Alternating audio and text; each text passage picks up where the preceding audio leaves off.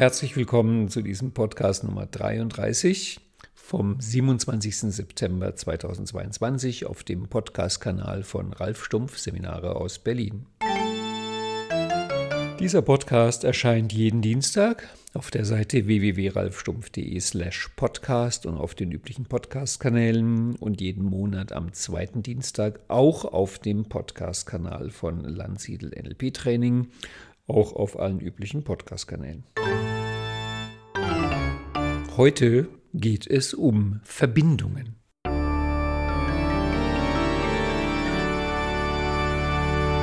Letzte Woche war der Podcast Nummer 32 mit Dagmar Link zum Thema Ziele und da haben wir auch gleich zwei Podcasts aufgenommen. Der zweite Teil, Podcast 34 über Inkongruenz, erscheint nächste Woche und genau heute, genau dazwischen ist der Podcast 33 und ich glaube, das kann kein Zufall sein. Und deswegen geht das heute zum Thema Verbindungen, weil das ist ja schon spannend. Man kann ja im Grunde alles miteinander verbinden und es kommen erstaunliche Sachen dabei raus. Das ist Dagmar und mir auch letzte Woche passiert. Wir hatten eben, wie gesagt, die erste Stunde über Ziele und die zweite über nonverbale Kommunikation und Inkongruenz. Und im Reden in der zweiten Stunde fand ich es faszinierend, mich selbst dabei zu beobachten, welche interessanten Verbindungen zwischen den Themen Ziele und Inkongruenz oder Ziele und Ambivalenz bei mir aufgetaucht sind, sodass mir in diesem Podcast zum ersten Mal bewusst geworden ist, dass man ja nicht nur bei Problemen automatisch inkongruent ist, weil man hat das Problem und will es nicht haben, also hat man zwei widerstrebende Impulse in sich, sondern natürlich auch beim Thema Ziele, weil da ist genau andersrum. Man hat es nicht und will es haben und auch das ist eine Ambivalenz, eine Inkongruenz.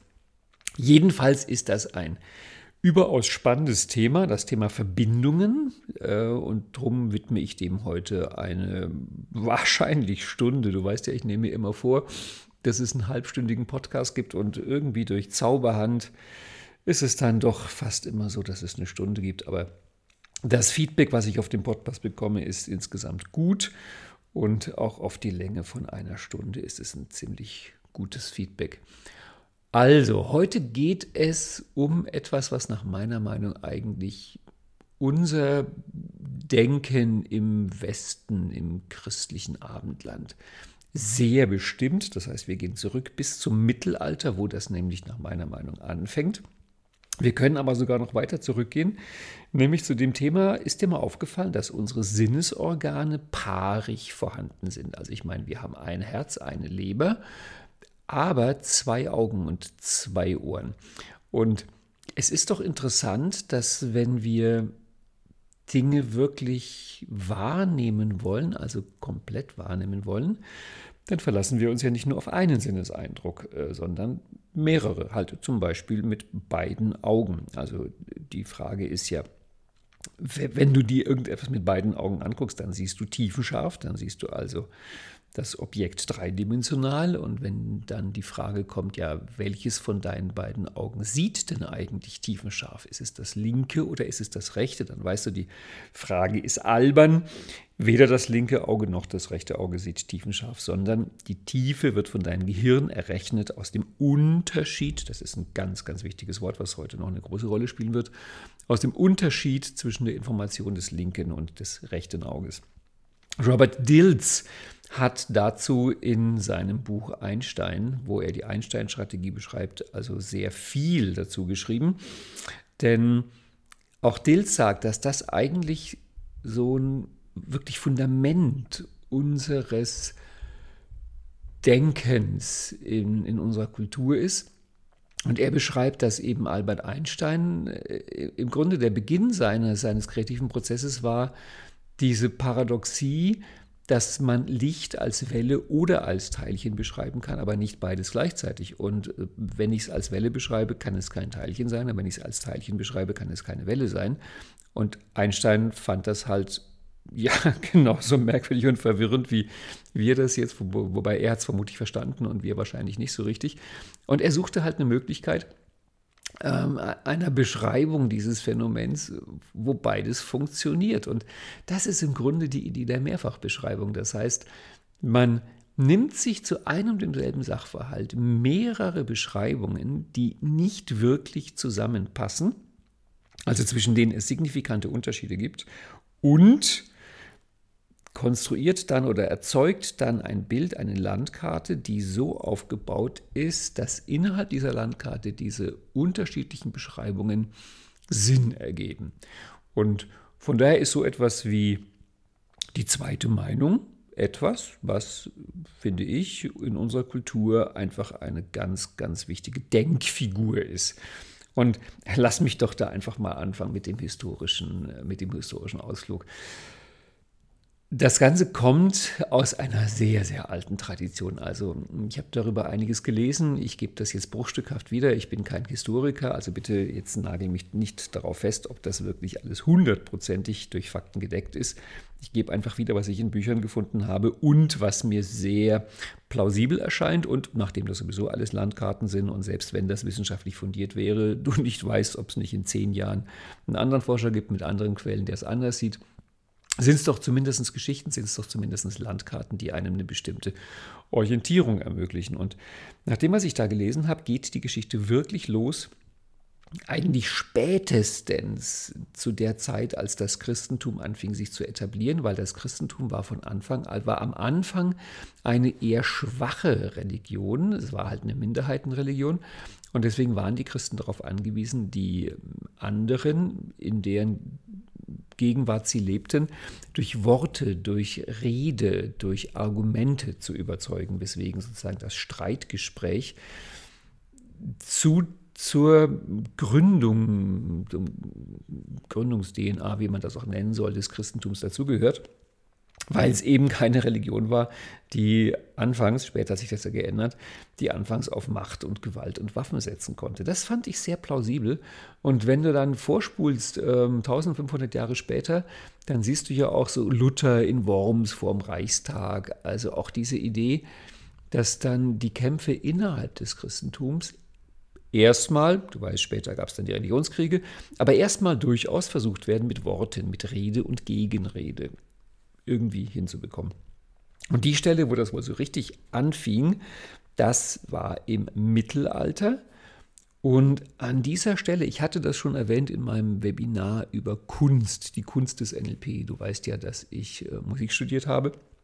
Und für mich der Zugang zum NLP auch durchaus ein sehr musikalischer Zugang ist. Also ich konnte mich damals nicht entscheiden nach der Schule, ob ich Musik Mathematik oder Germanistik studieren soll. Und ich bin enorm froh, dass ich im NLP alle drei Sachen gleichzeitig machen kann und alle drei Sachen miteinander verbinden kann.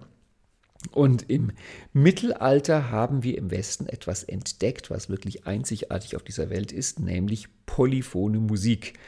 Eine Musik, in der mehrere Stimmen, also mehrere Melodien gleichzeitig gespielt werden. Es sind aber verschiedene Melodien. Und Polyphon heißt halt mehrstimmig, aber das eigentlich viel zutreffendere Wort ist das Wort Kontrapunkt.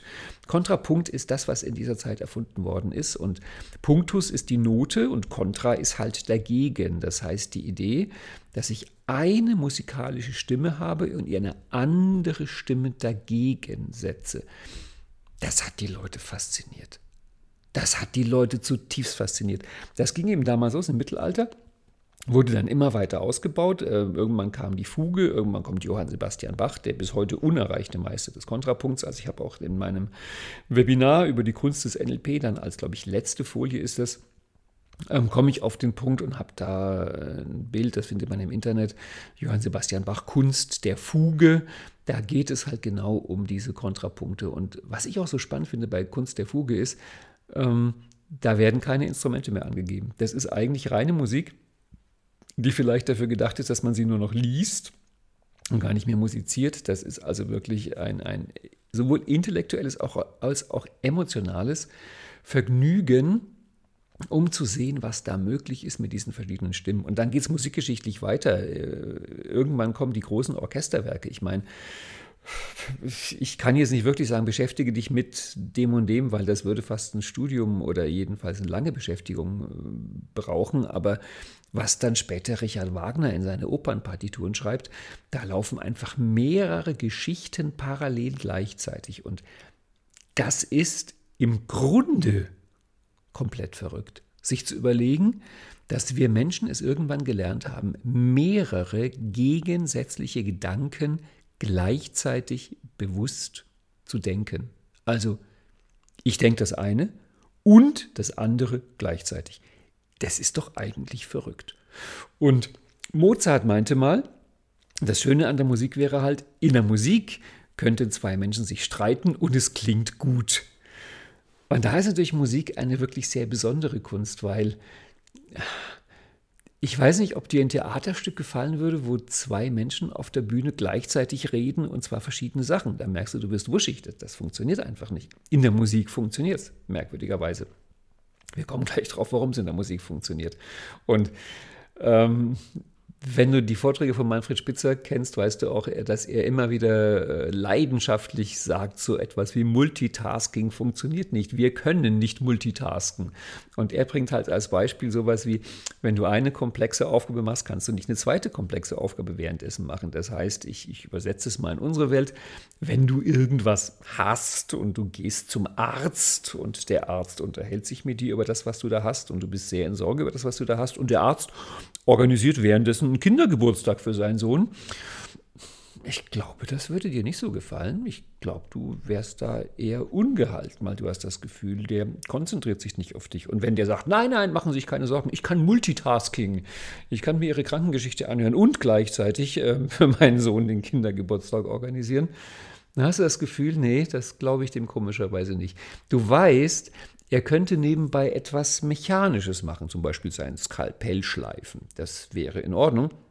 Genauso wie wir ja auch mit jemandem uns unterhalten können und währenddessen spazieren gehen. Also der mechanische Vorgang des Spazierengehens und das inhaltliche Gespräch, das geht gleichzeitig. Aber du weißt auch, wenn du mit jemandem im Auto fährst und die Person ist am Steuer, dann kann die Person das Auto steuern und ihr könnt euch unterhalten. Aber sobald eine kritische Verkehrssituation kommt, wird das Gespräch wahrscheinlich kurz unterbrochen oder du merkst daran, dass der andere nicht mehr aufmerksam ist, dass er halt ein bisschen komisch redet und dann ist die brenzlige Situation vorbei und das Gespräch geht weiter. Das heißt, wir wissen, dass zwei völlig verschiedene komplexe Sachen gleichzeitig zu machen, das geht nicht. Die Mehrfachbeschreibung bezieht sich darauf, dass es eben ähnliche Sachen sind. Das heißt, dass die beiden Augen sehen denselben Gegenstand, aber sie sehen ihn aus etwas verschiedenen Winkeln, Blickwinkeln. Deswegen haben sie etwas unterschiedliche Bilder und das wird im Gehirn zusammengesetzt zu einem Bild. Also ich war ja gestern Äpfel ernten und äh, herrlich, also draußen bei bestem Wetter in der Apfelplantage und es ist ja immer die, die Kunst beim Apfelernten besteht ja darin, dass man nicht wirklich einen ganzen Zentner mitnimmt, weil das ist halt so einfach und so verführerisch, da zupf, zupf, zupf und der Apfel ist weg. Und da in der Plantage, wo ich war, die haben da ganz, ganz viele verschiedene Apfelsorten und dann ist die Frage, welchen nimmt man denn? Und dann finden so Entscheidungsprozesse statt und statt. Das heißt, man geht da, also ich gehe da so zum Apfelbaum hin und gucke erstmal. Also die, die erste Teststrategie ist, wie sehen denn die Äpfel aus? Und wenn die irgendwie klein und schrumpelig sind oder matschig oder verschimmelt, dann uh, geht man da gar nicht hin. Aber manchmal kommt da so ein rotbackig leuchtender Apfel automatisch in den Blick und man denkt sich, ui, der sieht aber gut aus. Und dann geht die Hand dahin und wenn die Hand dann in sowas matschig breiges fast auf der Rückseite, was man nicht gesehen hat, ui, dann ist das Vergnügen schnell wieder vorbei. Aber nehmen wir an, die Hand trifft da also auch wirklich einen, einen festen, runden Apfel, dann ist Test Nummer zwei, geht der ab. Und wenn du da dran rupfst und du merkst, der Apfelbaum will den Apfel nicht hergeben, dann lässt man es wieder bleiben und stellt fest, der Apfel braucht noch ein bisschen Zeit. Aber nehmen wir an, der Baum gibt den Apfel gerne her, dann ist der zweite Test, der kinästhetische Test, auch mit Bravour bestanden. Und dann kommt der dritte Test, das ist, du beißt in den Apfel rein. Und ich weiß nicht, wie es dir geht, aber wenn ich in den richtigen Apfel reinbeiße, geht es dann auf den auditiven Kanal, denn es gibt so ein bestimmtes Geräusch, wenn man in einen so einen knackigen Apfel beißt, so ein Krachen, so ein saftiges Krachen. Das ist an sich ja schon also ein, eine Sinfonie, die Apfelsinfonie. Und dann kommt Test Nummer 4, schmeckt er denn eigentlich? Und jetzt gibt es natürlich Äpfel. Wie gesagt, ich habe da gestern durchaus 20 Apfelsorten probiert, die, die sehen toll aus und die gehen leicht vom Baum und du beißt rein und denkst dir, öh, mehlig oder i, sauer. Und es gibt aber sogar manchmal Äpfel, weil man probiert dann alles, die sehen komplett unscheinbar aus. So merkwürdig grünliche Äpfel an irgendwelchen grünen Bäumen, die man kaum sieht und dann zupft man sie ab und boah, schmeckt der gut. Das heißt, natürlich weißt du als professioneller Apfelernter, Genießer wie auch immer, dass der Sehtest und der Abrupftest und der Reinbeißtest und der Kautest und der Wie schmeckt er denn Test, die können übereinstimmen, aber die müssen nicht übereinstimmen. Es kann durchaus sein, dass zwei oder drei von diesen Tests signalisieren ein Traumapfel und ein, zwei andere Tests sagen, ein fürchterlicher Apfel und dann wird der Apfel eben verworfen. Das heißt, im Grunde im Alltag ist es doch komplett normal, dass wir unser gesamtes Sensorium nutzen, alle unsere Sinne, dass wir dann sehen, hören, fühlen, riechen, schmecken in, in mehrfacher Variation auf ein Objekt richten und hinterher eine Auswertung machen. Und das ist ja nun quasi kein eigenes Sinnesystem, das ist die Summe aller Sinne, eine Auswertung machen, um zu dem Ergebnis zu kommen, taugt das was, taugt das nichts. Also da mag dann jeder eine zweite Meinung. Da ist es dann interessant. Auch wenn man irgendwas Komisches hat, ich komme nochmal auf dieses Krankheitsbeispiel zurück, zum Beispiel Ergophobie, das wäre jetzt Angst vor Arbeit. Das haben manchmal Angestellte in Deutschland, vor allem montags, das wird sich merken, oh, ich habe ein ganz starkes Unwohlsein, ans Arbeiten zu gehen. Ähm, wenn du merkst, du hast Ergophobie und das geht einfach nicht weg und du gehst zum Arzt und der sagt, ja, müssen Sie mit leben, das ist halt so, dann kann durchaus sein, dass du zum anderen Arzt gehst und dir, obacht, jetzt kommt eine wichtige Formulierung, eine zweite Meinung einholst. Und diese zweite Meinung, das ist jetzt wieder der Kontrapunkt. Jetzt hast du eine Meinung und der sagt, ja, das liegt an der frühen Kindheit. Und dann hast du eine andere Meinung und der sagt, ja, das ist genetisch. Und dann hast du vielleicht eine dritte Meinung, der sagt, das ist ein Fluch. Und eine vierte Meinung ist, was dir das einer sagt, das liegt daran, was du für Kleidung trägst. Ich hatte das übrigens mal wirklich, ich war beim Arzt ich muss heute noch drüber lachen. Ich war beim Arzt, weil ich hatte was und der guckte mich an und sagte zu mir, ich muss sie gar nicht untersuchen. Das liegt daran, dass sie schwarze T-Shirts tragen. Und ich war so verblüfft. Und er meinte, ja, wissen Sie, schwarz ist so die Schwingung der Farbe, das macht das und das in der Aura und so weiter und so fort. Ich war sehr erstaunt über seine Meinung.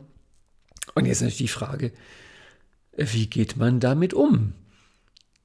Willst du das? Willst du das nicht? Also Manchmal wollen wir das ja. Also bei der Apfelernte ist es ja schön, wenn da mehrere Sinneskanäle verschiedene Informationen bringen. Aber wie ist es zum Beispiel, wenn, nehmen wir an, du hast einen Bekannten und der Bekannte ist einfach ein Depp, der ist ein Trottel, der hat nicht alle Tassen im Schrank, der hat nicht alle Latten am Zaun, der ist einfach ein unmöglicher Mensch, dein Bekannter. Das weißt du, das ist sicher. Und jetzt kommt ein Freund von dir und sagt, nee, du, der Bekannte ist eigentlich ganz in Ordnung. Das ist ein vernünftiger Mensch, der ist gut und sieht die Welt richtig. Das ist dann die Frage, ob du eine zweite Meinung hören willst, oder? Wie ist es? Ich würde mal sagen, wenn du ressourcevoll bist, wenn du ressourcevoll und neugierig bist, dann interessiert dich die zweite Meinung über diesen Menschen. Wenn du aber verstockt und ressourcearm im Stuck-State bist, könnte sein, dass sich die zweite Meinung einen feuchten Kehricht interessiert, weil du das gar nicht wissen willst, weil du weißt, der Bekannte ist ein Depp. Punkt. Ähm, wie ist es bei dem Thema Klimawandel? Wie war es beim Thema Corona? Wie ist es im Augenblick beim Ukraine-Krieg? Also guck dir die großen Themen unserer Zeit an. Guck dir die großen Themen deines Lebens an. Guck dir die kleinen Themen deines Lebens an. Guck dir das Thema Apfelernten an und frag dich, wo möchtest du eine zweite Meinung? Wo findest du es spannend? Eine zweite, völlig abweichende Meinung zu haben. Und wo sind Stellen, wo du sagst, um Gottes Willen, das möchte ich jetzt überhaupt nicht haben. Und vielleicht liegt es unter anderem auch daran, ob du Erkenntnis-, Handlungs- oder Beziehungstyp bist.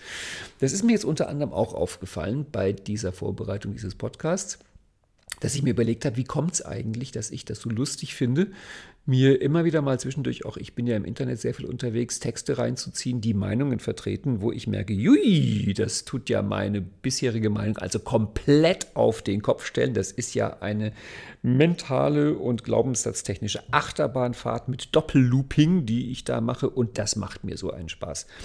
Und, da kommen wir gleich drauf, vielen Leuten macht das keinen Spaß. Und dann ist mir aufgefallen, ja, das ist ja schon komisch. Also viele Beziehungstypen, die ich kenne, mehr Frauen als Männer, aber auch Männer haben das, die lieben es total, sich, also ich würde jetzt nicht sagen, sich zu verkleiden, weil es ist für die alles noch im Rahmen von normalem Outfit, aber die lieben es, völlig verrückte Outfits anzuprobieren, also Stile zu probieren, äh, Stoffe, Schnitte, Farben, ganz absurde Sachen und viel davon passt auch. Also ich meine, passt im Sinne von, dass es die richtige Größe hat, ja, aber passt stilistisch nicht oder passt auch doch. Und dann zieht man das sogar einmal in der Öffentlichkeit an und findet es total lustig und ich bleibe bei meinen schwarzen T-Shirts. Hm, dann dachte ich mir, ist es das vielleicht, dass Erkenntnistypen Gedanken, Meinungen, Überzeugungen ausprobieren, wie Kleidungsstücke, dass Beziehungstypen dann halt Kleidungsstücke so ausprobieren, wie das die Erkenntnistypen mit Gedanken machen und vielleicht probieren Handlungstypen dann bestimmte Handlungsstrategien aus. Probiere ich es heute mal so, probiere ich es mal so. Ich finde es ein sehr spannender Gedanke. Da gibt es vielleicht nochmal einen extra Podcast dazu. Inwieweit man im Persönlichkeitsbereich, Entwicklungsbereich und Zielbereich unterschiedliche Herangehensweisen, unterschiedliche Strategien hat, auch bezogen auf so etwas wie flexibel bin ich in meinen Strategien. Also ich überlege gerade, ob ich das mit dieser Idee aus der Astrologie mit ähm, kardinal fix und veränderlich zusammenbringe. Aber der Gedanke ist noch im Reifen wie ein Apfel am Baum, der zwar schon vielversprechend rot leuchtet, aber sich noch nicht abzupfen lässt. Der Baum sagt, ich brauche den noch, ich muss da noch ein bisschen Nährstoffe, Geschmack und Süße reinpumpen, bis ich bereit bin, ihn mit gutem Herzen abzugeben. Also woher kommt das, dass du manchmal eine zweite, dritte, vierte Meinung total spannend findest? Gerade halt, wenn die ein Kontrapunkt ist, also wenn die nicht übereinstimmt. Und es bei anderen Themen so ist, dass dir das ganz unangenehm ist und es vielleicht sogar Themen gibt, wo dir das Unbehagen bis hin zu Angst macht? Das ist doch eine spannende Frage. Also, ich habe es ja schon mehrmals erwähnt, ich erwähne es jetzt wieder und will heute mal ein bisschen länger drüber reden. Äh, Frau Birkenbiel, die ich ja wirklich also geliebt habe, heiß und innig geschätzt, eine so großartige Frau, eine Gigantin der mentalen Welt. Und einer der Tipps, den sie immer wieder gegeben hat, nicht nur sie, viele andere, aber ich habe ihn halt vor allem von ihr oft gehört, ist der Tipp, dass man sich regelmäßig im Sinne von mentaler Fitness, mentaler Massage mit Meinungen konfrontieren sollte, kontrapunktisch, die der eigenen Meinung halt nicht entsprechen. Also dass man sich halt ähm, mit Leuten und mit Texten auseinandersetzt, die, weißt du, Bestätigung ist so schön, es ist so angenehm bestätigt zu werden, so ein innerer Kamin mit einem inneren Glas Rotwein und drei gute Freunde. Und ja, ja, du sagst das auch, ich sag das auch, wir sagen das schon lange. Und da ist natürlich eine etwas andere Idee zu sagen, ich hole mir jetzt mal ganz bewusst den Stinkstiefel mit an mein Kaminfeuer, der sowieso bei allem anderer Meinung ist.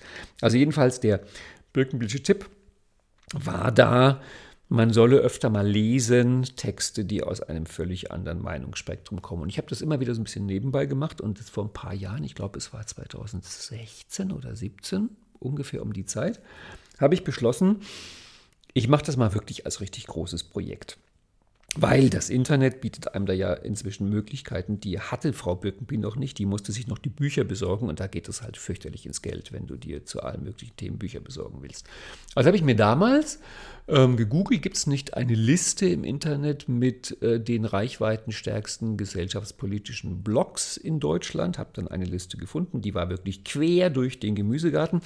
Inzwischen ist diese Liste komplett verschwunden und ich habe eine andere gefunden, die aber nicht genau schreibt, wie sie es misst, die Reichweite, Und was mir auch aufgefallen ist, es ist längst nicht mehr so vielfältig wie früher. Hm, kann man sich auch überlegen, woran das liegt. Jedenfalls damals, wie ich das gemacht habe, war die Liste enorm vielfältig.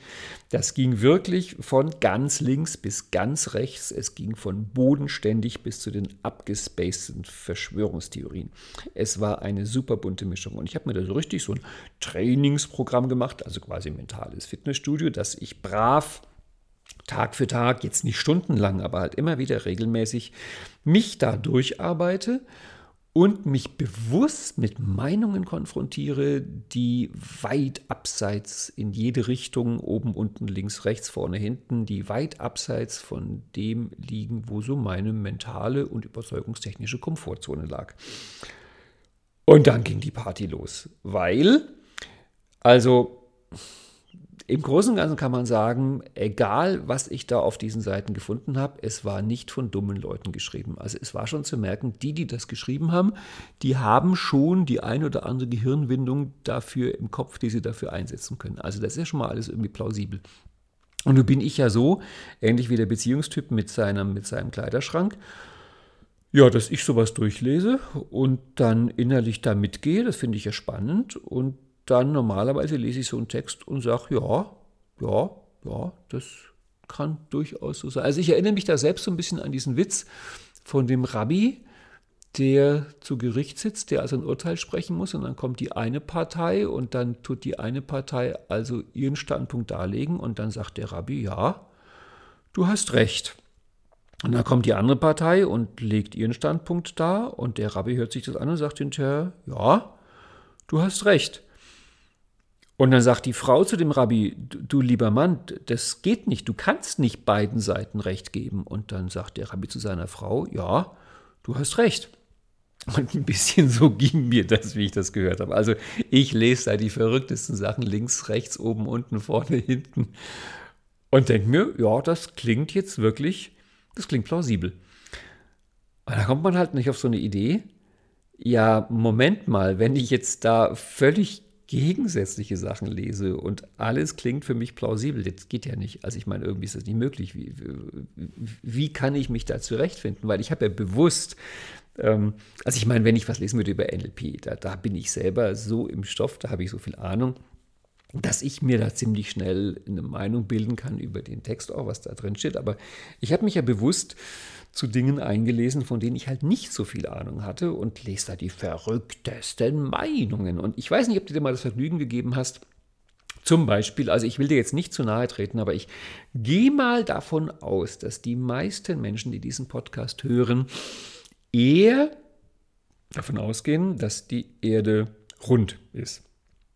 Ohne dir zu nahe zu treten. Ähm, und falls du auch der Meinung bist, dass die Erde eher so kugelförmig oder kartoffelförmig ist, dann wäre mein Tipp, geh mal auf YouTube oder auf eine, andere, äh, auf eine andere Seite und gib dir mal eine halbe Stunde und schau dir mal so ein Video an, wo die Flacherdler ihre Argumente darlegen. Ich finde das wirklich spannend. Also wenn du dir mal eine halbe Stunde Zeit nimmst und dich darauf einlässt, es ist erstaunlich. Also man könnte anfangen zu zweifeln, weil die Argumente sind wirklich gut. Und vor allem diese guten Videos über die flachen Erde, die entkräften oder die, die beantworten ja auch die üblichen ähm, Gegenargumente der Kugelerdler. Sie, sie vermochten mich nicht wirklich zu überzeugen, ich gebe es zu. Also ich bin an der Stelle wirklich halsstarrig. Ich glaube weiterhin an die kugelförmige Erde. Aber ich hatte ein enormes Vergnügen dabei zu merken, wie gut dann doch die Argumentation ist. Ich meine, du kennst Truman Show. Also wenn Leute kommen, die behaupten, wir leben hier eh nur in einer Simulation oder wir leben in der Matrix, Tja, es ist relativ schwer, das alles zu entkräften. Wie kannst du das feststellen? Also ich las mich da durch den gesamten Zoo an Meinungen. Alles wunderschön bunt und funkelnd und klug argumentiert und habe überlegt, um Gottes Willen, wie finde ich da meinen Weg? Wie, wenn es mehr als ein Vergnügen sein soll, wie bilde ich mir hier meine Meinung? Und da war ich über mich selbst erstaunt zu merken, was da sich für Strategien, ich muss wirklich sagen, von selbst aktiviert haben. Also das war, ich glaube, wahrscheinlich einfach durch 10, 15, 20 Jahre NLP-Vorerfahrung. ähm, hat sich also eine Metaebene eingeschaltet, die mir geholfen hat, ähm, da meinen Weg zu finden. Und das erste war, ich habe dir ja vorhin gesagt, meine Überlegung war Musik, Mathematik oder Deutsch. Das heißt, ich habe gemerkt, dass alleine von der Formulierung der Texte, von der Formulierung der Sätze gab es Texte, die haben mir mehr Vergnügen gemacht zu lesen und andere, die haben mir weniger Vergnügen gemacht zu lesen. Also jetzt mal ganz schlicht gesagt, gutes Deutsch, schlechtes Deutsch. Und ich habe mir überlegt, warum sollte eigentlich nicht die Sprachbeherrschung und die Art der Formulierung und wie jemand die Sprache einsetzt und ob das ein gutes oder angenehmes und verständliches Deutsch ist, warum sollte das nicht ein Argument sein? Und das ist völlig in Ordnung, wenn du als Kunde, und wir sind ja Kunde im Meinungsmarkt, wenn du als Kunde mh, hm, dich, für, dich, äh, dich für ein Produkt entscheiden willst und du hast von der Sache wenig Ahnung, in dem Augenblick, weil so wird dann sowas wie Verpackung zum Beispiel ähm, Layout, die Art der Präsentation wird dann wichtig als Hilfsargument. Wenn du dich mit der Sache gut auskennst, wenn du von dem Produkt Ahnung hast, wirst du da irgendwann drüber hinweg gucken und dann wirst du auch diese Edelsteine entdecken, quasi ein hochwertiges Produkt in der schlampigen Verpackung. Aber solange du da noch nicht bist, ist es völlig legitim, dass du durchaus auch auf die Verpackung achtest. Das heißt, ich habe auf die Verpackung geachtet. Einfach mal auf das Deutsch. Dann schaltet sich natürlich als nächstes das NLP-Modul ein zum Beispiel das Milton und das Metamodell und Slate of Mouse. Und ich habe mir dann angefangen zu gucken, und das war wirklich also sehr spannend, wie läuft denn einfach die Argumentationsstruktur? Also sind das, ist das eine stringente Argumentation, wo ein Argument aufs andere aufbaut, wo das einen Zusammenhang hat und wo das auch ein Ende findet? Oder ist das ein Text, wo, das fiel mir öfter auf. Es gab Texte, die fingen total spannend an und hörten einfach plötzlich auf mittendrin. Also da, wo ich dachte, das war die Einleitung, jetzt geht's los, war der Text fertig. Und das war sehr erstaunlich. Und mir dann, ist dann aufgefallen, dass das ähm, sich in einem bestimmten Teil des Spektrums ähm, häufiger abgespielt hat als woanders. Das heißt, das war schon für mich ein spannendes Argument zu schauen, der Weg, durch den ich da geführt werde. Ich kenne ja meine Landkartenmetapher. Also so ein Text bietet ja eine mentale Landkarte an, um sich in der Welt zurechtzufinden. Kommen wir gleich drauf, der WAKOK-Test. Und ähm, ja, gibt es quasi jetzt auf dieser Landkarte große weiße Flächen eingezeichnet? Gibt es da irgendwelche Stellen, wo keine Wege mehr sind? Gibt es da plötzlich, dass ein Weg da aufhört und da drüben angeblich weitergeht, aber es fehlt das Zwischenstück? Das war für mich ein sehr wichtiges Argument. Dann natürlich gerade schon erwähnt WAKOK. Das ist letztendlich das Wichtigste. Ich habe darüber ja auch eine, eine Newsletter-Serie geschrieben, die, die, die habe ich so spektakulär benannt, die Bombe im NLP, Einladung zum konspirativen WAKOK-Training, weil ich wirklich der Meinung bin, dass das, was Bandler und Grinder damals mit NLP in die Psychologie, in die Psychotherapie eingeführt haben, dass das wirklich umstürzend, revolutionär, weltbewegend ist, nämlich einfach dem WAKOK die Bedeutung zurückzugeben, die es hat. Es muss zum WAKOK passen. Also mm, es gibt ja verschiedenste Arten, was Wissenschaft ist. Es gibt sogar eine Wissenschaft, die sich damit beschäftigt, mit der Frage, was Wissenschaft ist. Aber von den vielen Definitionen, was Wissenschaft ist, gibt es eine, die mir als NLPler sehr aus dem Herzen spricht. Das ist die Idee, ähm, Wissenschaft beobachtet die Welt, also WAKOK, baut dann aus dieser Beobachtung Modelle, das ist das Modeling, und überprüft diese Modelle anhand von Vorhersagen, wie inwieweit die sich in der Wirklichkeit dann eintreten oder nicht eintreten. Das heißt, wir haben, wir haben diese Beobachten, Modellbildung, Überprüfungsschleife.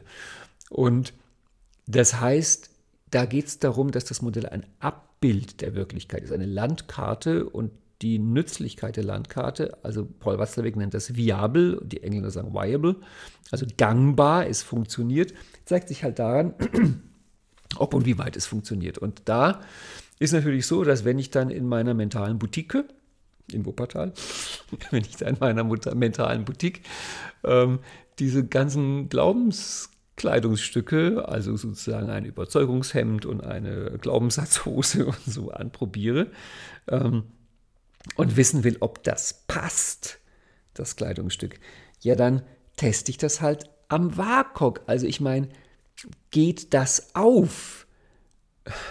Nehmen wir an, einer kommt und behauptet, äh, die, die, die schrumpeligen braunen Äpfel mit den weißen Punkten drauf, das sind die wirklich leckeren und gesunden.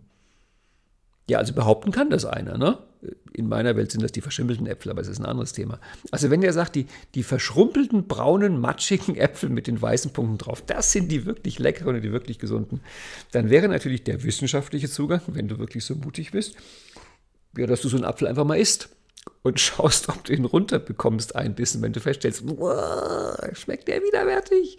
Und falls du ihn dann doch isst, dir hinterher schlecht wird, ja, dann hast du halt einfach den WAKOK-Beweis. Dann hast du einfach mit deinen Sinnen, sehen, hören, fühlen, riechen, schmecken, gerade herausgefunden, diese mentale Landkarte führt ins Unglück, mit der verdirbst du dir den Magen. Das heißt, das Hauptargument, das wichtigste und entscheidendste Argument ist natürlich bei all diesen Sachen, die du da auf irgendwelchen absurden oder weniger absurden Blogs liest, einfach die Frage, passt das zu meiner Wirklichkeit? Und da ist es so, ganz viel passt nicht. Aber immer wieder, und das sind die Sternstunden, habe ich dann Texte gefunden, die haben mich aus dem Sessel gelupft. Die waren so, dass sie plötzlich einen WAKOK-Sachverhalt, der bis dahin nur umständlich oder gar nicht erklärbar war, plötzlich viel eleganter und einfacher erklären konnten. Und wenn du sowas auch feststellst und dann zum Beispiel feststellen solltest, dass äh, diese, diese Edelsteine ähm, über das gesamte Meinungsspektrum eben nicht gleichmäßig verteilt sind, also links, rechts, oben, unten, vorne, hinten, sondern es vielleicht bestimmte Regionen in diesem Gesamtspektrum gibt, wo du für dich solche Edelsteine häufiger findest, dann wäre das die Übersetzung, dass du für dich in solchen Gebieten halt einfach passende Landkarten für dein Leben findest. Ich meine, das ist genauso wie wenn du jetzt, um in der Metapher zu bleiben, halt wirklich Gold suchst oder wirklich Edelsteine suchst irgendwo im Gebirge und dann wirst du auch feststellen, dass wenn es, du wirst anfangen erstmal quasi kunterbunt zu suchen, ein bisschen zufallsgesteuert und wenn du aber dann irgendwann auf so eine Ader stößt, auf eine Gold- oder eine Diamantenader und feststellst, wenn du da weiter gräbst, findest du mehr, dann bleibst du logischerweise da und sagst nicht, ich bleibe bei meinem Zufallsprinzip, ich suche jetzt einfach weiter. Ähm, das war für mich also wirklich das Hauptargument. Passt es zu meinem WAKOK. Und dann ist es so, das habe ich dir gerade schon angedeutet, ähm, wenn es passt, dann gibt es ja oft auch noch mehrere Möglichkeiten, wie es passt. Also du kennst vielleicht dieses, diese Geschichte, Paul Watzlawick erzählt die auch von dem Mann, in der, der auf einer Parkbank sitzt und äh, regelmäßig alle paar Minuten klatscht. Also sowas in der Art. Und dann kommt ein anderer Mann dazu und fragt den ersten, warum klatschen Sie hier einfach? Und dann sagt der klatschende Mann, ja, wissen Sie, ich mache das, um die Elefanten zu vertreiben. Und dann sagt der zweite Mann, aber hier gibt es doch gar keine Elefanten. Dann sagt der erste Mann, sehen Sie, es klappt. Das heißt, dessen Landkarte geht ja auf. Das heißt, er klatscht und sein WAKOK meldet ihm keine Elefanten. Von daher könnte er sagen, es funktioniert doch.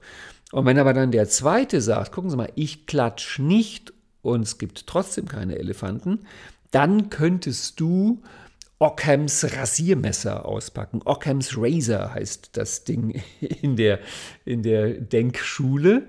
Das heißt, dieser ähm, Ockham, ich habe den Vornamen jetzt vergessen, das war ein oh, spätmittelalterlicher, glaube ich. Oh Gott, das will ich hätte mich vorbereiten sollen auf die Jahreszahlen.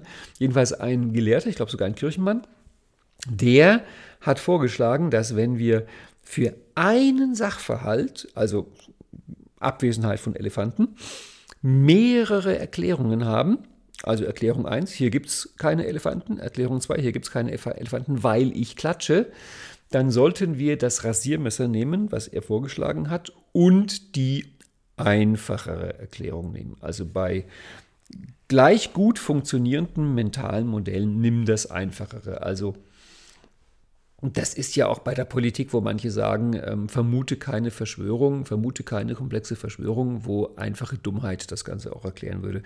Das geht so in die Richtung.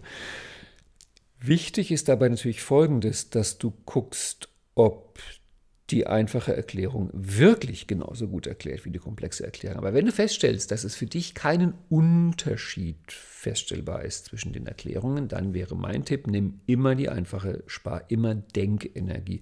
Na guck mal, da haben wir schon drei starke Argumente. Also mein, mein erstes Sortierprogramm bei dem Erforschen anderer Meinungen, anderer Glaubenssätze war Deutsch, Sprache, Schönheit, Genuss, Lesefreude, weil es soll ja auch Spaß machen, das Ganze. Da findest du viele Texte. Also wirklich quer durchs ganze Spektrum und auch ganz viel humorvolle Sachen. Es macht wirklich Spaß, das zu lesen. Gerade die verrückten Sachen, die argumentieren oft richtig, richtig bunt und bildhaft. Ähm, dann kommt Nummer zwei, passt zum WAKOK. Kann ich mir damit meinen WAKOK erklären? Hilft mir das in der Wirklichkeit? Da war für mich ein wirklicher also einer der tollsten Edelsteine, die ich da gefunden habe, war in einem Text von Osho, früher Bhagwan genannt dieser ähm, Lehrer, Philosoph aus Indien, der meinte, das, was der Buddhismus Anhaften nennt, nennt der Westen Liebe. Und diese einfache Formulierung, die Buddhisten nennen es Anhaften, die Christen nennen es Liebe, das hat mir so viel erklärt. Das ist so eine einfache, schöne Landkarte. Also das war so ein Edelstein, der hat bei mir wirklich viel Denken im Kopf verändert. Das wäre so Punkt 2, passt zum WAKOK. Und dann Punkt 3, das sind die Elefanten, die du wegklatschen kannst. Wenn es mehrere gut formulierte, argumentativ stringente Erklärungen für den einen oder selben Sachverhalt gibt, das mit dem WAKOK aufgeht, dann nimm die einfachere weil im Zweifel spart ihr die einfach irgendwie Denkenergie ja, du kannst trotzdem schief liegen, du kannst dich trotzdem irren, du kannst trotzdem auf dem Weg in den Irrtum sein. Aber da kann ich nur sagen, als Erkenntnistyp, so what, das kommt halt vor. Ich meine, als Beziehungstyp trittst du mal ins Fettnäpfchen oder hast halt mal ein Kleidungsstück an, was äh, komisch aussieht und als Handlungstyp äh, machst du halt mal irgendwas, wo du auf die Nase fällst. Du weißt ja, hinfallen, aufstehen, Krone richten, weitergehen.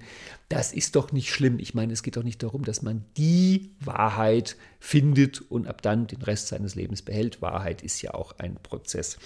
Und zum Thema Mehrfachbeschreibung, zum Thema Verbindungen zwischen Wahrnehmungssachen. Du kennst vielleicht diese gerne immer wieder gebrachte und in meiner Welt irgendwie kreuzdämliche Metapher von den Blinden, die einen Elefanten untersuchen. Die wird so gerne erzählt, auch in Seminaren wird erzählt. Dann kommt der eine Blinde und der untersucht den Rüssel und der sagt, der Elefant ist wie ein Schlauch.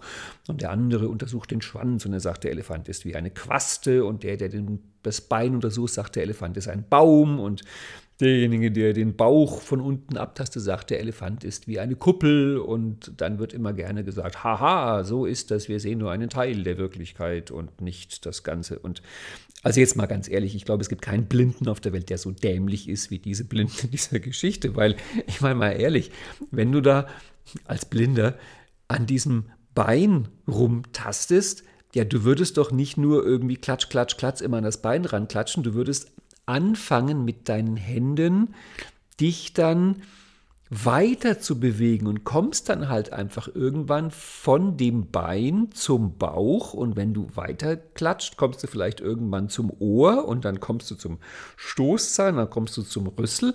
Das heißt, indem du dich bewegst, indem du mit deinen Händen halt das machst, worum es in diesem Podcast hier die ganze Zeit geht, dass du mehrere verschiedene Informationen sammelst, weil du halt nicht doof an einer Ecke stehst und irgendwie Tätschel, Tätschel an dem Elefantenbauch machst und hinterher glaubst, dass das, was du da zufällig an einer einzigen Stelle jetzt rausgefunden hast, das wäre der gesamte Elefant. Ich meine, du merkst doch, wenn du dem auf den Bauch haust und sich dir das gefallen lässt, dass da mehr ist, also ich meine, das geht ja weiter. Das ist ja nicht so, dass das aufhört. Da du, du touchst auf den Bauch und stellst fest, da links und rechts und vorne und hinten und oben und unten ist ja auch noch ein Stück Elefant. Da geht man halt weiter.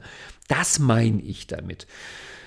Warum aufhören? Also das ist doch so seltsam. Das wäre so, wie wenn du und ich weiß, das gibt's, aber es ist schrecklich. Das wäre so, wie wenn du zum Apfelernten gehst und wirklich nur nach visuell gehst. Das heißt, du gehst da durch und du rupfst dir einfach alle schön aussehenden Äpfel vom Baum und wirst hinterher zu Hause feststellen, dass davon irgendwie zwei Drittel unreif sind und mehlig und fürchterlich sauer und was weiß ich alles noch, weil du hast halt nicht drauf geachtet, ob die leicht vom Baum gehen und du hast nicht drauf geachtet, wie die Konsistenz ist und du hast nicht drauf geachtet, wie der Geschmack ist, weil du hast dich nur auf deinen Sehsinn verlassen. Das wäre doch Blödsinn. Ist auch schön, mal Blödsinn. Fällt mir gerade zum ersten Mal auf. Ah, gut. Ähm, dazu eine kleine Anekdote. Das Wort blöde hatte ja früher eine andere Bedeutung und darum gibt es einen Text von, ich glaube, Karl Philipp Emanuel Bach, der Sohn von Johann Sebastian Bach, wo der mal irgendwann in einem Brief über seinen Vater schreibt, mein Vater hat ein blödes Gesicht. Man liest das heute und ist sehr entsetzt darüber, wie sich der Junge über seinen Vater äußert. Aber Gesicht benannte damals einfach das Sehvermögen, so wie wir heute auch von Gehör reden oder von Geschmack, haben die halt Gesicht genannt, das Sehvermögen. Und blöde war das Wort für funktioniert nicht mehr richtig. Das heißt, was der eigentlich schreiben wollte, äh, geschrieben hat, ist, mein Vater sieht nicht mehr so gut. Der hat Augenprobleme. Und die damalige Formulierung war halt, mein Vater hat ein blödes Gesicht. Ach, ja, also es wäre jedenfalls blödsinnig, wenn du da irgendwie an dem Elefantenschwanz rum, rumwuschelst und dich dran freust an dieser Quastenförmigkeit und glaubst, das wär's und dich nicht aufmachst und auch mal den Rest von dem Vieh erforscht. Und das ist doch, wozu ich dich anstiften will in diesem Podcast, dass du Angefangen von der großen weiten Welt, wie vorhin schon gesagt, Klima, Corona, Ukraine, Politik, Energie, was weiß ich alles, da die die verschiedensten Meinungen reinziehst, dann geh bitte weiter zu, deinem, zu deiner eigenen Persönlichkeit. Und frag auch mal ein paar andere Leute, wie die dich finden. Also du kannst ja auch zu dir selber verschiedene Meinungen dir schenken lassen. Das machen wir auch in vielen NLP-Formaten. Das ist ja auch die Idee, warum man überhaupt zum Coach geht, dass man mal von einem anderen Menschen auch eine zweite Meinung, eine abweichende Meinung. Also quasi kommt der Klient zum Coach, sagt der Klient, ich bin ein armes Würstchen, sagt der Coach, boah, ich sehe da einen ganz großartigen Menschen. Jetzt haben wir eine Doppelbeschreibung. Jetzt haben wir zwei verschiedene Beschreibungen auf ein Objekt, also diese Person. Und wir gucken, ob wir das zusammenkriegen. Das ist auch der Sinn natürlich von einer NLP-Ausbildungsgruppe, dass du da mit ganz vielen verschiedenen Menschen und ihren Meinungen, ähm, ich sage mal bewusst, konfrontiert wirst im Sinne von Kontrapunkt. Also gerade die, die dich anders sehen, die dich anders wahrnehmen, die dich anders befeedbacken, ist natürlich spannend. Wenn du immer nur mit Leuten unterwegs bist, die dich in deinem Selbstbild bestätigen, dann kannst du zufällig unglaublich Glück haben dass dein Selbstbild schon das eines Erleuchteten ist und das auch zutrifft. Wenn du aber wie die meisten von uns auf dem Weg bist, könnte interessant sein, wenn es Leute gibt, die dich auch mal von der Seite oder von hinten angucken und dir eine abweichende Meinung auch geben zu dir. Dann auch das im Coaching ähm, natürlich bezogen auf deine, auf deine Themen auf Ebene 4, also Ursachen, Bedeutungen, Möglichkeiten, Ziele, Glaubenssätzen, alles das, das kannst du auch selber machen. Und von daher, das ist ja die, die Überbrückung, die, dieser Podcast 33 überbrückt ja den 32er zum 34er. Im 34er wird es ja um Inkongruenz und Ambivalenz gehen. Darum will ich dem jetzt auch gar nicht vorgreifen. Aber im Grunde ich lasse mich ein Beispiel doch spoilern aus dem, aus dem 34er Podcast, weil das kam uns da so im Reden. Ich meine, würdest du wirklich gerne in einem Land leben? Hättest du Vertrauen zu einer Demokratie, wo im Parlament alle Entscheidungen immer einstimmig mit hundertprozentiger Mehrheit getroffen werden? Ich bin mir sicher, du fändest das gruselig. Es würde dich an Diktaturen erinnern, weil in Diktaturen fallen solche Entscheidungen. Wir werden misstrauisch bei 98, 99, 100 Prozent Zustimmung. Nur das Komische ist, obwohl alle Leute merken, dass sie zutiefst misstrauisch werden bei an die 100 Prozent Zustimmung, also 95 Prozent sind dafür, 98 Prozent sind dafür, 99 Prozent sind dafür, hm, ist aber mysteriös, das kann eigentlich gar nicht sein, ist es so, dass sie gleichzeitig komische Gefühle haben, wenn irgendeine Entscheidung mit nur 52, 54, 56 Prozent getroffen worden ist. Ja, was hättest du denn jetzt gerne? 60 Prozent, 70 Prozent? Das Dumme ist, wahrscheinlich hat jeder seinen anderen Wohlfühlwert. Und eigentlich, ich beziehe mich jetzt auf Gunter Schmidts Beispiel vom Parlamentsmodell, weil er, er bringt genau diese Metapher und er sagt, dass halt die Kunst darin besteht, dass du in deinem Leben Entscheidungen triffst mit 51 Prozent innerer Mehrheit. Das heißt, wenn 51 Prozent von dir innerlich dafür sind, dann tu es. Und dann sagt Gunter Schmidt, und ich halte das für einen seiner wichtigsten Sätze, und die Aufgabe der anderen 49 Prozent ist es, Opposition zu sein. Starke Opposition, gute Opposition, kluge Opposition, redegewandte Opposition und als ständige Begleitmusik auf dem Weg dieser Entscheidung immer wieder Einwände, kritische Kommentare zu bringen, weil das hält dich gesund, das hält dich fit, das hält dich wach und das sorgt dafür, dass du wirklich am Ende da ankommst. Das heißt, die innere Opposition, die innere zweite Meinung, wird gebraucht. Es ist für mich auch das alles wirklich auch Zeichen von unserem Weg äh, in der Spirale von Grün nach Gelb, dass man halt mit diesem, ich sag mal, Meinungszoo umgehen kann, dass halt das, was anfing mit dem vor, vor mindestens 2000 Jahren, ich glaube, es geht noch weiter zurück, du kennst ja vielleicht die Geschichte, dass unsere Kultur, unsere Zivilisation auf drei Hügeln baut. Das ist die Akropolis in Griechenland.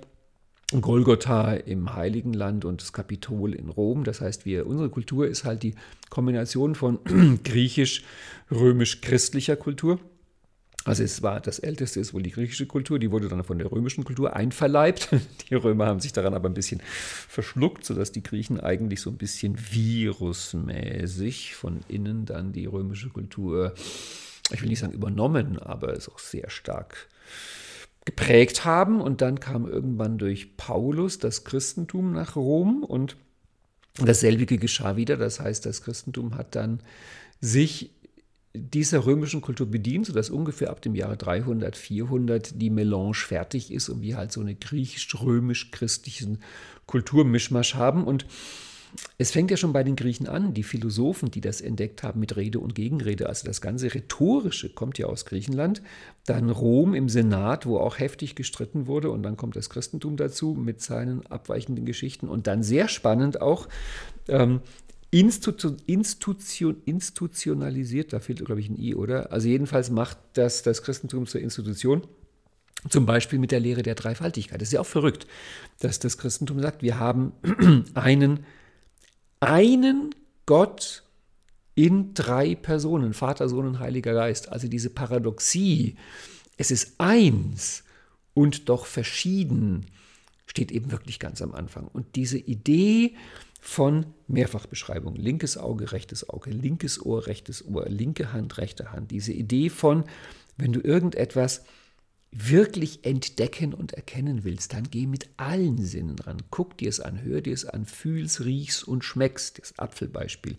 Dieses, diese Idee, wenn du dich um, ein, um, ein, um eine mentale Landkarte bemühst, dann äh, nimm, kauf dir nicht drei Abzüge einer derselben Landkarte, das brauchst du nicht, da taugt eine, sondern schau, dass du von dem Terrain, was du erforschen willst, mehrere Landkarten findest. Und das heißt, und ich nähere mich dem Ende und habe doch wieder geschafft, fast eine Stunde zu reden. Ähm, zum einen natürlich Texte, Blogs, Internet ist voll davon, aber mindestens genauso wichtig, vielleicht wichtiger Pflege in deinem Umfeld die Menschen, die in irgendwelchen Themen anderer Meinung sind. Also das sind keine Idioten, das sind keine Deppen. Jordan Peterson sagt immer wieder, dass was faszinierend ist, wir können andere Menschen als Wahrnehmungsorgane nehmen. Es ist, du stößt auf eine Goldader, wenn du einen Menschen triffst, der etwas, was du auch wahrnimmst, ein Sachverhalt, ein Problem, eine Person, einen politischen Umstand, sowas in der Art. Also der dasselbe Ding, dieselbe Denkeinheit, dieselbe Entität anders wahrnimmt als du. Also du sagst, das ist so und er sagt, nein, das ist so. An dieser Stelle könntest du noch mal lesen, diesen Newsletter von mir, das kleine Karl Popper Modeling, so liest der NLPler, wo halt Karl Popper das genauso formuliert, wo er sagt, er nennt das die Geisteshaltung des rechten Aufklärers, also jemand, der, der halt den Weg der Erkenntnis geht, der bei uns halt in der Aufklärung ähm, beschritten worden ist. Mit rechter Aufklärer meinte der richtige Aufklärer, ähm, wo die Idee ist, du kennst die Wahrheit nicht, ich kenne die Wahrheit nicht, aber gemeinsam können wir der Wahrheit näher kommen. Weil halt du ein Stückchen siehst von dem Ganzen, ich sehe ein Stück von dem Ganzen. Und wenn wir jetzt davon ausgehen, es gibt das Ganze, es gibt da eines, was es zu erkennen gibt, Erkenntnislogik, und du nimmst es anders wahr als ich, das ist doch spannend, dann lass uns doch mal schauen, ob wir irgendeine Art von Bild feststellen, Bild finden können, wo das übereinstimmt. Ähm, ich schaue jetzt gerade mal was ich dazu noch auf meiner ABC-Liste mit 24 Einträgen habe. Das meiste habe ich. Ach ja, ähm, eine Idee noch, die kann ich dir noch bringen. Das ist eine sehr schöne Idee ähm, aus, der, aus dem Christentum auch. Also es ist wirklich, das Christentum ist echt ziemlich genial designt als Denkschule. Und ein cooler Move, ein cooler Zug des Christentums ist zu sagen, Allwissenheit, das Attribut geben wir Gott. Also Die Christen sagen, Gott ist allwissend. Gott ist allmächtig. Gott hat den Überblick und Gott ist gut und Gott trifft die richtigen Entscheidungen. Und indem wir das bewusst auf Gott projizieren, ist es für jeden Menschen okay zu sagen, ich nicht, ich bin nicht allwissend, ich bin nicht allmächtig, ich mache auch mal Fehler. Das ist so unendlich befreiend, dass du dich irren darfst als Mensch, dass du in die Irre gehen darfst, wie Goethe schreit, es irrt, der schreit, wie Goethe schreibt im Faust, es irrt der Mensch, solange er strebt. Und dieser Gedanke, dass die Allwissenheit ein Ideal ist, dem anzunähern, dem sich anzunähern sich lohnt, aber wir erreichen es nie. Äh, auch aus dem Faust, wo Mephisto sagt, das Ganze ist für einen Gott gemacht. Ich finde, das ist eine wunderschöne Idee, zu sagen, ich werde mein Leben lang nur Stücke davon erkennen, aber wenn ich gut bin, werden es, ein paar mehr Stücke sein und ich werde sie zu einem etwas größeren, zu einer größeren Teillandkarte des Ganzen zusammensetzen können. Genau, ähm, das Kontrapunkt, was weiß ich, hatten wir, Mehrfachbeschreibung, Menschen sind immer. Ein schöner Satz noch von Ken Wilber, den hätte man fast als Überschrift nehmen können für diesen Podcast. Der hat mir auch unglaublich äh, weitergeholfen. Ken Wilber meinte mal, niemand irrt zu 100 Prozent. Also das finde ich gerade bei Leuten mit abweichenden Meinungen, wenn man irgendeinen Text liest oder eine Person findet, die irgendwas völlig anders sieht, sich einfach klar zu machen, niemand irrt zu 100 Prozent. Also in diesem Gaga-Wirrwarr-Zeug, was der da von sich gibt. Wo da drin könnte vielleicht ein Körnchen Wahrheit drin sein. Okay, zwei Sachen bleiben noch zum Schluss. Ähm, ich will sie zumindest ansprechen. Also nehmen wir an, du hast was, Ergophobie, und gehst damit zum Arzt und er sagt dir was, was dir nicht gefällt. Und dann gehst du zum anderen aus, holst dir eine zweite Meinung, gefällt dir so lala, holst dir eine dritte Meinung, holst dir eine vierte Meinung, holst dir eine fünfte, sechste, siebte, achte, neunte, zehnte, zwanzigste, einundzwanzigste, fünfunddreißigste, siebenunddreißigste, neununddreißigste, hundertachtunddreißigste, hundertneun. Wo hört man eigentlich auf? Also, du kannst natürlich dir eine Meinung nach der anderen holen, aber irgendwann brauchst du auch mal eine Entscheidung. Also, wie kommst du zum Ende? Und das ist eine schwere Frage. Das ist eine wirklich schwere Frage. Mm. Die Wahrheit findest du sowieso nie. Das heißt, wenn dein Exit-Kriterium, dein, dein, dein Ende der Erkenntnisstrategie darin besteht, ich weiß jetzt die Wahrheit komplett und hundertprozentig, ja, dann viel Spaß und guck mal, dass du irgendwo einen Unsterblichkeitstrank findest, weil da, den brauchst du dann, um das Ganze auszuhalten. Darum geht es nicht. Sondern denk an das Psychografie-Dreieck. Nach der Erkenntnis kommt die Handlung. Das heißt, wenn du immer nur weitere Meinungen suchst, wenn du immer nur weitere Landkarten suchst, immer weitere Erkenntnismodelle, aber nie die an der Wirklichkeit ausprobierst, nie wirklich ins Vakuum gehst, nie wirklich schaust, wo führt mich denn die Landkarte hin, wie lebt die sich denn, dann bist du in einer Endlosschleife gefangen. Das heißt, so wie Bodo Schäfer, das fand ich auch einen tollen Satz, der hat in seinem Seminar eine Übung gehabt, die fand ich auch grandios. Er meinte, schreiben Sie mal fünf oder zehn negative Glaubenssätze über Geld auf. Also Geld stinkt, Geld ist schmutzig, Geld ist unethisch, wie auch immer. Also einmal ein paar Glaubenssätze über Geld, die negativ sind. Dann meinte er Punkt zwei, schreib daneben, von wem hast du diesen Glaubenssatz gelernt? Dann Punkt drei, schreib daneben, war diese Person reich? Und du merkst natürlich, nein, war sie nicht. Das heißt mit anderen Worten, wenn du bestimmte Glaubenssätze, Landkarten, Modelle von Leuten übernimmst, dann ist die Chance, dass die dich dahin führen, wo diese Leute gelandet sind, einfach sehr groß. Das heißt, wenn du Glaubenssätze übernimmst von Leuten, ich bleibe in Bodo Schäfers Beispiel, wenn du Glaubenssätze übernimmst von Leuten, die arm und unglücklich sind, ist zu vermuten, dass du arm und unglücklich endest. Das heißt, wenn dir Meinungen angeboten werden von irgendwelchen Leuten, dann wäre so mein Tipp aus dem gesunden Menschenverstand, wenn da irgend so ein griesgrämiger Miesepeter zu dir kommt, der irgendwie, weiß ich nicht, ach, ich lasse jetzt mal die ganzen Adjektive weg, aber stell dir einfach, wo du sagst, also quasi der äh, als Mensch die Ausstrahlung hat wie dieser braune, matschige Apfel mit den weißen Punkten. Und der bietet dir eine Landkarte an dann ist halt die Überlegung, finde ich das attraktiv? Also ich meine, möchte ich so oder uh. Und ja, da, da ist ein Urteil mit drin, aber ich meine, hallo, am Ende bist du für dein Leben verantwortlich. Und wenn du andererseits Leute siehst, wo du sagst, boah, ey, oh, wow, Mann, hat der eine Ausstrahlung, der ist humorvoll, der, der strahlt, ist glücklich, eloquent. Und äh, Schubidu, ich wäre so gern wie du, huhu. Dann fragt die Person, ey, du, wie ist denn deine Landkarte? Ja, gut, das nennt man Modeling. Aber das heißt mit anderen Worten, guck dir auch die Quelle an. Das war für mich auch wichtig, wie ich da damals meine Medienrecherche gemacht habe und quer durch den Gemüsegarten gegangen bin habe ich natürlich, weil ich hatte davor viele Jahre mich relativ wenig um, um News und Nachrichtenblogs und so weiter gekümmert. Ich hatte doch nie im Leben einen Fernseher, also da war ich komplett weg. Ich hatte mal eine Zeit lang eine Tageszeitung abonniert, aber dann gab es bei mir eine Zeit im Leben, wo ich viele Jahre eher so in, in Büchern unterwegs war und gar nicht in Nachrichten. Und dann habe ich mich dann mit Nachrichten beschäftigt und plötzlich gemerkt, ui, da schreiben ja Leute, die kenne ich von früher. Also ich habe irgendwann gemerkt, dass es da Leute gab, die kannte ich schon aus meiner Jugend als damals zuverlässige Quellen. Und dann, wenn man mehr von bestimmten Leuten liest und die dann auch auf mehreren Kanälen feststellt, also ich kann von dem lesen und ich kann den in Videos sehen, vielleicht begegne ich dem sogar mal in Wirklichkeit, dann kann ich ja auch Informationen sammeln. Ja, wie lebt denn der? Hat der irgendeine Art von Leben, die ich, von der ich sage, wenn ich dessen mentale Landkarte übernehme, und das zur Folge hat, dass mein Leben dem ein bisschen ähnlich wird, wie dieser Mensch lebt, ist mir das eher angenehm oder ist mir das eher unangenehm? Das finde ich auch ein sehr wichtiges Kriterium, weil natürlich, ähm, wenn du jetzt nicht zufällig ähm, Gottes Blog liest, wo Gott persönlich bloggt, vermute ich mal, dass du immer Texte lesen wirst, die von Menschen sind. Und da lohnt es sich manchmal auch, das Bild zu vergrößern und sich anzuschauen, ja, wer schreibt denn das eigentlich? Gut, bleibt der letzte Punkt. Nämlich, warum, aber das könnte auch wirklich einen extra Podcast geben.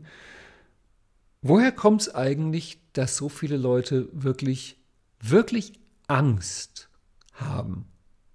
Schlicht Angst sich mit stark abweichenden Meinungen zu konfrontieren, dass sie es einfach nicht hören wollen, dass sie die Ohren verschließen, dass sie wie kleine Kinder die Finger in die Ohren stecken und sagen, bla bla bla bla bla bla bla, will ich gar nicht hören, will ich gar nicht hören. Woher kommt das eigentlich? Und ich glaube, das ist einfach nur ein Hinweis auf noch ein offenes Stückchen persönliche Entwicklung. Da geht es um das Modell der Ebenen im NLP, dass du dich nicht mit deinen Meinungen verwechselst, dass du dir klar machst, ich habe eine Meinung, aber ich bin nicht meine Meinung. Ich habe eine mentale Landkarte, aber ich bin nicht diese mentale Landkarte. Das heißt, es hat mit dir gar nicht so viel zu tun. Das ist vielleicht, um ein Beispiel zu bleiben, wie wenn der Beziehungstyp mal andere Kleidung anzieht. Also ich meine, bist du ein anderer Mensch, wenn du Sportkleidung trägst? Das Sportkleidung macht dich nicht sportlich. Ich kann dir das aus eigener Betroffenheit äh, leider Gottes sehr bestätigen. Ähm, bist du reich, wenn du teure Klamotten trägst? Natürlich nicht. Also da weißt du das natürlich, dass wenn du bestimmte Kleidungsstücke anlegst, dann führen die dich vielleicht in eine bestimmte Richtung, führen die dich in einen bestimmten Kreis, machen die dich vielleicht bestimmte Dinge leichter. Also ich würde mal behaupten, dass ähm, Sport machen in Sportkleidung leichter fällt, als wenn du irgendwie Abendgarderobe trägst, das definitiv.